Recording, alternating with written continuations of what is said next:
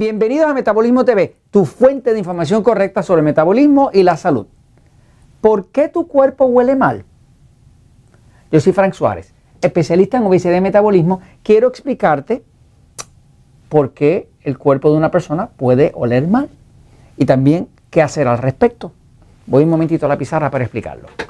Eh, estudiando distintos temas sobre el metabolismo, como el metabolismo incluye todas las áreas del cuerpo, porque todo requiere de metabolismo. El metabolismo es lo que produce la energía, la energía es lo que produce el movimiento, el, movimiento es lo que produce la vida. Así que básicamente el metabolismo tiene que ver con todo lo que tiene que ver con la vida, con el movimiento, con las glándulas, con las hormonas, con el sistema nervioso, con todo eso.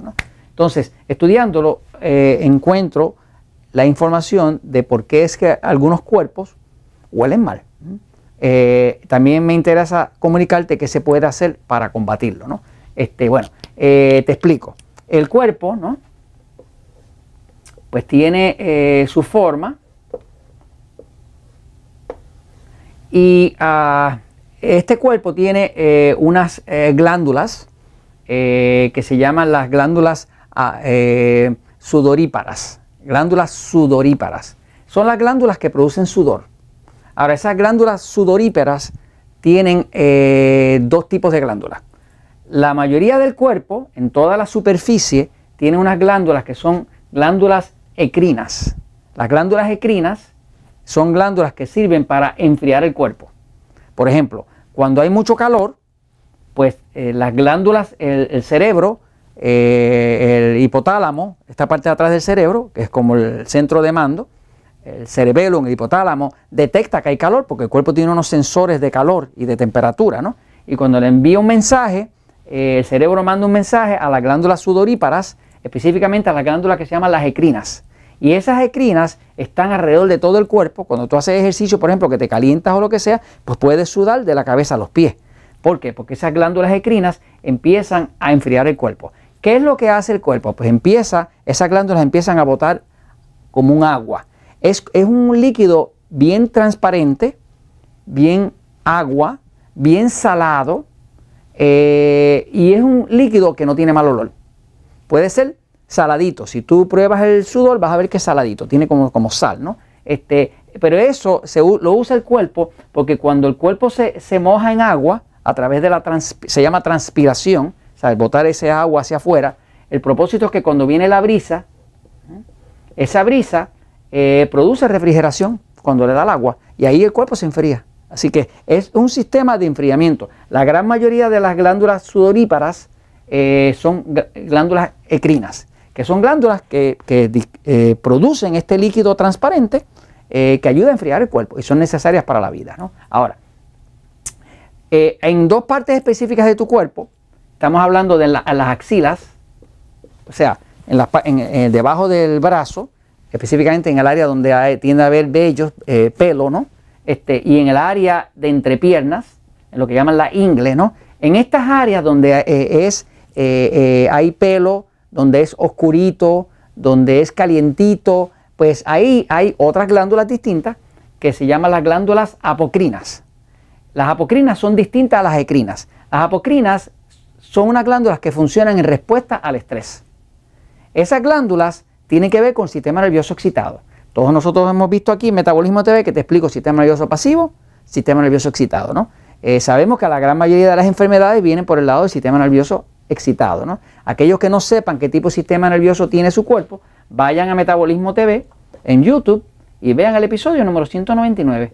Cuando vea el episodio 199 de Metabolismo TV, va a saber usted si tiene un cuerpo de tipo sistema nervioso pasivo o si, tipo sistema nervioso excitado. Por ejemplo, yo, Frank Suárez, tengo un cuerpo pasivo. Eh, Jorge Torres, que es el flaco condenado que está detrás de la cámara siempre, saluda a Jorge, por favor. Muy bien, ok. Pues Jorge tiene un sistema nervioso excitado. Eh, son de esa gente que comen como locos y no engordan, ¿verdad? Yo engordo casi hasta mirar la comida. Somos cuerpos distintos. Ahora, eh, siguiendo con la explicación, estas glándulas apocrinas no producen un líquido transparente, saladito, como el que produce las ecrinas, que es para enfriar el cuerpo. Esto produce un líquido como lechoso, como eh, parece leche, es mucho más espeso, ¿no? Y ese, ese líquido, eh, ya hubo una universidad que hizo un estudio bien eh, completo, eh, para ver qué pasaba con ese líquido debajo de las axilas y en la ingle y por qué tomaba mal olor. Ese líquido, hay varias bacterias que lo disfrutan, pero hay una en especial que es la que más lo disfruta. Y es una bacteria que se llama Staphylococcus hominis. Encontraron la bacteria específica, que es la bacteria que consume ese líquido lechoso y es con eso crea lo que llaman tioalcohol. Tioalcohol en español le llaman tiol. El tiol es un tipo de alcohol. Es un tipo de alcohol que cuando eso se evapora es que da el mal olor. El mal olor de unas axilas o eh, de una ingle, ¿verdad? Pues viene del tiol. El tiol que se está evaporando. Ahora, ¿qué puede hacer uno para evitar ese olor? Pues lo primero que hay que hacer es que hay que tranquilizar el sistema nervioso. Si usted tiene un sistema nervioso excitado, que es la gente que peor olor tiene en el cuerpo, la persona que tiene un sistema nervioso excitado lo tiene bajo alerta. Como siempre lo tiene bajo alerta y bajo estrés, el cuerpo tiene muy activas las glándulas que responden al estrés, que es las apocrinas. Por lo tanto, va a tener mal olor. Así que esas personas que usted se le acerca, que tienen siempre mal olor en las axilas, este, eh, es un cuerpo excitado, sistema nervioso excitado. ¿ok? Ahora, cuando está el sistema nervioso excitado, que luego los médicos llaman simpático, que de hecho no es tan simpático nada, pero el sistema nervioso eh, excitado, pues este cuerpo va a hacer que las glándulas apocrinas produzcan mucho de ese líquido lechoso. Por lo tanto, van a activar todas esas bacterias que luego producen el tiol, que luego causa el mal olor. ¿Qué se puede hacer? Pues aquí uno empieza a usar magnesio.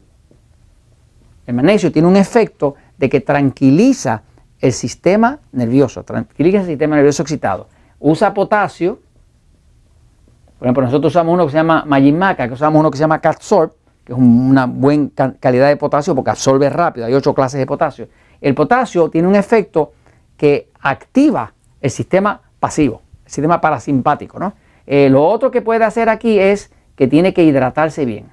Cuando la persona está eh, mal hidratada, o sea que no toma suficiente agua, la sangre se espesa, el cuerpo se estresa y entonces activa más las apocrinas. Así que la gente que no toma agua suda mucho más que los que toman agua, porque estresa demasiado el cuerpo. ¿no? Este, si usted puede, eh, si tiene un caso grave de mal olor, tiene que empezar a usar jugo de vegetales.